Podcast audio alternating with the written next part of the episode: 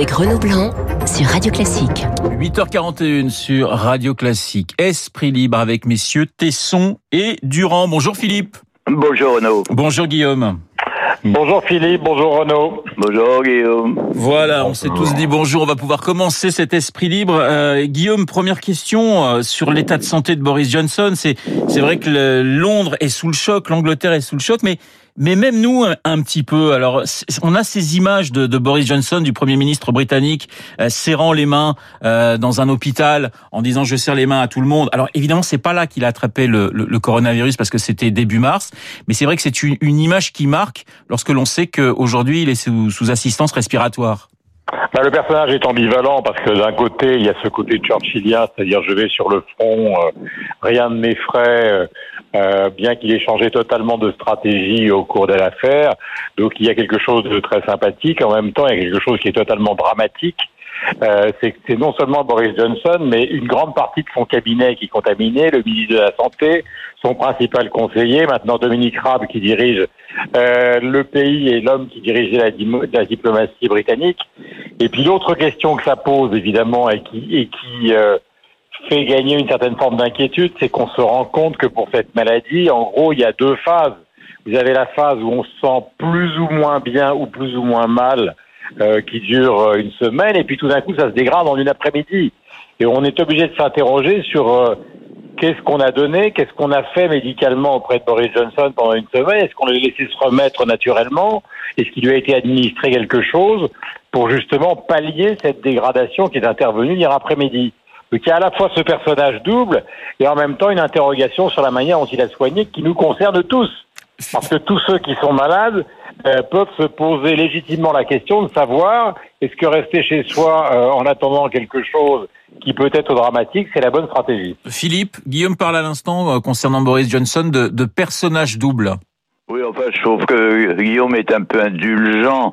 Euh, je n'ai pas trouvé très sympathique, moi, ces, ces comportement du début mars. Euh, c'est une fanfaronnade qui est un peu ridicule, qui est hors de dimension, bien sûr, une vulgarité déplaisante, hors de dimension avec la, la tragédie que nous, nous vivons. Ce n'est pas particulier, d'ailleurs, à, à, Johnson. Même chose pour Trump, qui lui-même euh, euh s'est montré trop, beaucoup, beaucoup trop léger, et léger est, est un euphémisme. En tout cas, ce qui leur arrive aujourd'hui, euh, leur, comportement précédent était tout à fait contre-productif, car ce qui leur arrive aujourd'hui souligne, souligne d'une manière euh, spectaculaire, euh, euh, souligne la nécessité indispensable d'une stratégie de de, précaution, euh, comme on ne sera jamais, on n'ira jamais assez loin, rien ne sera jamais assez suffisant, euh, le, puisque c'est de ça qu'il s'agit. Euh, le masque, euh, qui trouve encore des adversaires aujourd'hui, le masque est le complément indispensable du confinement, euh, le, test est le complément indispensable du masque, le, le traquage, comme on dit, est le, complément indispensable du test, etc. ou bien alors il faut faire confiance à, à Darwin. Je ne sais pas qui a dit, mais je suis tout à fait d'accord récemment. Si on veut briser la, si on veut briser la, pandémie, il faut faire comme si nous, il faut que chacun de nous fasse comme s'il était contagieux. Ça me semble absolument indispensable. Voilà. Euh, mais enfin, c'est un, c'est un problème plus général que celui qui est quand même très anecdotique, de, qu'en soient la, les conséquences, en soient les effets politiques. Euh, je parle des, comportements de Johnson ou de Trump. Alors, on va parler bien sûr des masques, on va parler du déconfinement avec vous deux. Juste encore une question sur euh, l'Angleterre avec, euh, c'est vrai, il y a Boris Johnson donc qui euh, qui subit de plein fouet la maladie. Et puis il y a eu auparavant, quelques heures auparavant, le, le discours de la reine, quatre minutes. Euh, un discours très, très très bref, mais un discours très touchant d'une de, d'une reine de 94 ans qui reste combative, Philippe.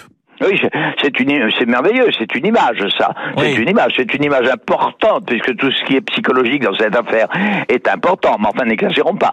Ça n'est, ça n'est qu'une image qui ne fait que souligner la médiocrité des fanfaronnades comme celle de, comme celle de Trump, comme celle de, de, de Johnson, ou alors, ou même comme celle, je m'excuse, c'est pas le sujet du jour, mais enfin, comme celle de, de, de Marine Le Pen dans un autre domaine, dans une autre catégorie, un autre registre de de, de, de, comportements discutables. Voilà.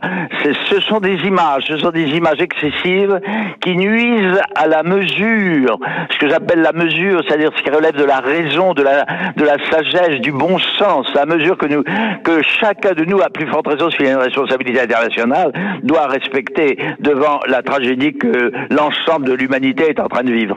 Euh, Guillaume, euh, effectivement, on, parlait d'image, on parle aussi de, confiance. Euh, Marine Le Pen n'a pas confiance dans le gouvernement français. La confiance, elle est pourtant essentielle, j'allais dire, pour l'exécutif en ce moment face à cette épidémie. Il faut que les Français aient confiance. C'est un enjeu. Dans le, tout à l'heure, Philippe parlait de la reine avec vous. Dans le Wall Street Journal, le 3 mars dernier, Kissinger, qui est peut-être le plus célèbre des Américains, en tout cas le plus ancien des plus célèbres, puisqu'il a 96 ans, disait, je le cite, si on perd la confiance dans la parole publique, c'est l'effondrement garanti. Oui. Euh, disait Kissinger, donc il l'a écrit noir sur blanc dans le Wall Street Journal. Or, il y a quelques instants, donc chez nos confrères, euh, Olivier Véran, le ministre de la Santé, vient de dire nous sommes encore dans une phase d'aggravation il faut absolument maintenir le confinement. Euh, on, est donc euh, face à quelque chose qui est extrêmement euh, compliqué parce que Philippe parlait de fanfaronnade, mais je lui dirais que nous sommes dans une situation dramatique et qu'à partir du moment où quelqu'un dont on peut contester euh, la vie politique et les choix se trouve dans une situation dramatique, je ne vois pas comment on pourrait l'accabler. Un minimum de compassion me paraît euh, tout à fait nécessaire. Maintenant, ce qui pose problème, c'est que sur le chemin de l'Union nationale, vous interrogiez Marine Le Pen, pourrait être une des pistes du moment. On voit bien qu'avec elle ou avec Jean-Luc Mélenchon, qui choisit de croire, euh, euh, dit-il, en gros essentiellement les mensonges du gouvernement et pas la politique qu'il mène, on voit pas très bien comment une politique d'union nationale ou même d'unité nationale, Marie Pen a parlé d'unité nationale plutôt que d'union nationale, pourrait être menée. Et puis de toute façon, et là je rejoins tout à fait Philippe sur à la fois le masque, le tracking et la, sortie de l'étude Discovery, tout ça ne peut se faire qu'à partir du moment où on aura médicalement une stratégie claire. Guillaume, justement, il y a, un exemple euh, dont vous vouliez nous, parler, c'est Hong Kong. C'est-à-dire que c'est assez incroyable quand on compare la population euh, de Hong Kong avec les morts. Je crois qu'il y a 7 morts à Hong Kong aujourd'hui. Alors Hong Kong, non, il y en a plus 7, mais il y en a 31, parce qu'il y a des gens qui sont rentrés. Mais il y a 7 millions et demi de gens qui vivent à Hong Kong. Ça me rappelle cette phrase de Saint-Exupéry. Ce que d'autres ont réussi, on peut toujours le réussir. C'est vrai qu'à Hong Kong, il y a le tracking, il y a la fièvre partout, euh, je veux dire la prise de, de, température absolument partout, une surveillance de la population qui est totalement assumée avec à la fois des Hongkongais, mais aussi des ressortissants étrangers qui là-bas, qui sont extrêmement nombreux. Ils sont 7 millions et demi, mais Hong Kong n'est pas, contrairement à ce qu'on peut croire, un bastion de la richesse mondiale. Il y a aussi des quartiers extrêmement délicats avec des gens qui s'entassent. Et effectivement, le nombre de malades avec la proximité de la Chine et le nombre euh, de disparus est relativement faible. Mais c'est une population surdisciplinée, comme l'expliquait tout à l'heure Philippe l'autre jour, et qui accepte momentanément non pas de remettre en cause sa liberté, mais de préserver sa vie. Alors justement, vous parliez d'une population euh, surdisciplinée. Euh, Philippe, si je, je, lis le titre hein, du Figaro, le confinement produit ses premiers effets, mais le corps médical redoute un relâchement de, de la vigilance. En parlant de discipline, on a ces images du week-end dernier où on voyait à nouveau les Parisiens dans les rues euh, sortir. Alors c'est vrai qu'on peut le comprendre, au bout de trois semaines, on a envie de respirer, mais mais mais ces images avaient-elles pour vous quelque chose de, de, de choquant? Bon, de regrettable en tout cas, de regrettable. Je connais bien mon, mon peuple, si, si je puis dire. La discipline est quand même dans sa, dans sa nature. Euh, c'est vrai encore que quelquefois ils se soumettent avec un peu trop de facilité à la loi qu'on lui impose. Euh, bon, ben, tout ça, c'est un problème vieux comme le monde, c'est le problème de la liberté. Bon, quand, si on est, euh, on est à côté de la mesure, encore là, là encore, vous comprenez quand j'en, quand j'entends je reviens là sur Marine Le Pen, c'est quand même caricatural mais je suis tout à fait, tout à fait, et puis il faut l'entendre, avec cette, façon qu'elle a d'avoir raison contre la terre entière, je suis tout à fait, je suis partisan de l'unité nationale, à condition qu'évidemment, à condition que ce soit la mienne, que cette, que cette, que cette unité soit au service de ma vérité. C'est c'est parcelable une seconde, je sais pas vous voyez ce que je veux dire. À ce propos, je voudrais rendre pour une fois d'ailleurs un hommage à mes Mélenchon, qui lui, cette semaine, enfin avant-hier je crois, a donné de façon très inattendue un gage objectif et presque respectueux, un gage à la politique, à la stratégie euh, du, gouvernement dans cette dans, dans, cette crise. J'ai remarqué ça, ça m'a ça m'a beaucoup intéressé. Euh, alors comme comme j'ai un mauvais esprit, tout est tout, tout esprit libre est d'ailleurs un mauvais esprit. Euh, euh j'ai pensé que ce gage était quand même là peut-être euh, inspiré par une euh, inspiré par une analyse de la situation politique et une légère correction de sa stratégie, comme s'il comme s'il voulait laisser à Marine Le Pen l'exclusivité de de de de, l'excès. Euh, J'ai pas ça comme ça. Ça m'a beaucoup intéressé sur un rapport politique. Est-ce que est-ce que finalement Mélenchon lui ne serait pas ben, peu d'une certaine façon ne s'associerait pas et, tant mieux d'ailleurs. Je rends hommage encore une fois ne s'associerait pas à une à une stratégie de l'unanimité euh, autour d'un enjeu s'agissant d'un enjeu aussi tragique que celui que nous vivons actuellement. Voilà l'hommage, c'est presque un scoop hein, sur Radio Classique, l'hommage de Philippe Tesson à, à Jean-Luc Mélenchon. Il a parlé de gouvernement en commun, Mélenchon. Oui, c'est vrai. C'est le mot, c'est-à-dire qu'il il n'a pas parlé d'unité nationale, il n'a pas parlé de mais il a parlé de gouvernement en commun tout en déplorant, parce qu'il continue à contester le fait qu'on ait demandé aux leaders politiques euh, leurs avis sur euh, l'organisation du premier tour des municipales. Donc il est à la fois critique, mais effectivement il laisse une porte ouverte ce qui ramène à son passé d'ailleurs, et qu'il ne faut pas oublier que Mélenchon a pas... Exactement, exactement Guillaume. Il a, il a été ministre de Lionel Jospin dans une équipe où il y avait Strauss-Kahn et, et, et, beaucoup de gens, Laurent Fabius, Chevènement, etc., etc. Donc peut-être que là, il y a une corde qui vibre.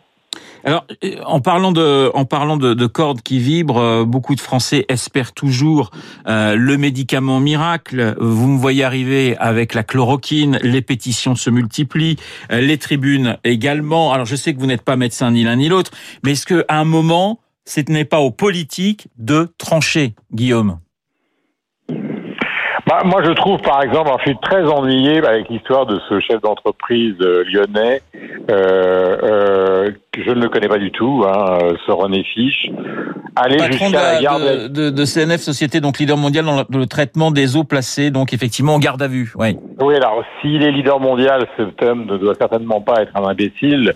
Euh, c'est pas forcément euh, euh, une qualité absolue, mais, qu'il ait voulu pour ses salariés, sur un principe de précaution, obtenir des médicaments.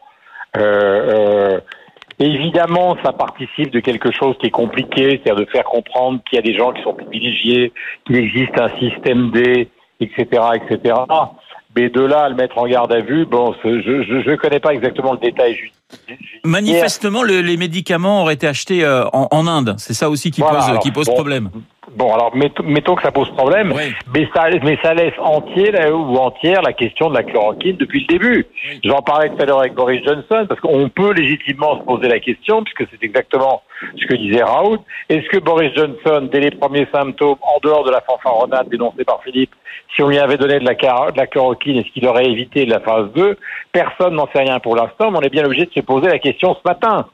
Euh, et il va falloir qu'on attende l'étude Discovery pour qu'on sache exactement ce qui marche et ce qui ne marche pas. Au départ, c'était euh, un petit mois. On doit en être, euh, disons, à la moitié. Mais comme tout ce qui arrive dans le domaine scientifique, si vous voulez, euh, tout change. C'est-à-dire qu'on vous dit 15 jours, puis après un mois, puis après on ne sait pas si ça va pas être plus long. Euh, la période de la quatorzaine, on vous dit c'est 14 jours, puis après on vous dit c'est 20 jours, mais ça pourrait être plus long aussi. Les masques, on en attend 30 millions euh, d'ici la fin du mois, mais est-ce qu'ils vont vraiment arriver? Et là, là, on, on, en revient, disons, autour du flou qui existe aujourd'hui sur la politique sanitaire et qui, à mon avis, repose quand même en grande partie sur la division euh, des différents spécialistes qui, des scientifiques. qui sont autour, qui sont autour euh, du président de la République. Moi, je ne sais pas si on peut gouverner sur la base euh, euh d'une majorité qui n'est pas forcément d'accord sur le tracking et, et d'experts qui n'ont pas forcément les mêmes opinions.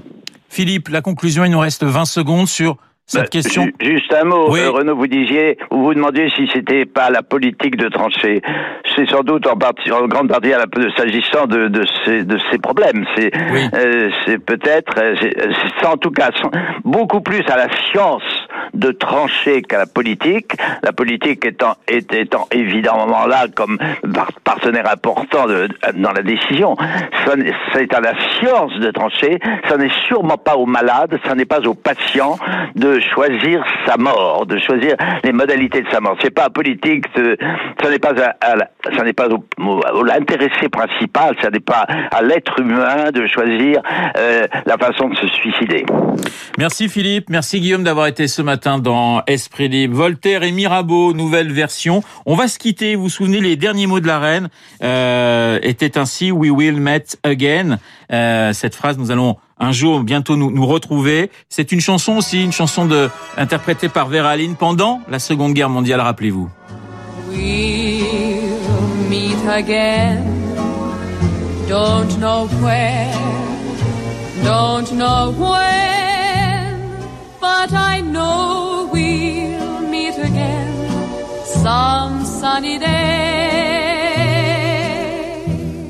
Esprit libre ce matin avec Philippe Tesson et Guillaume Durand. 8h57 dans un instant, l'essentiel de l'actualité et Béatrice Moadine. À tout de suite.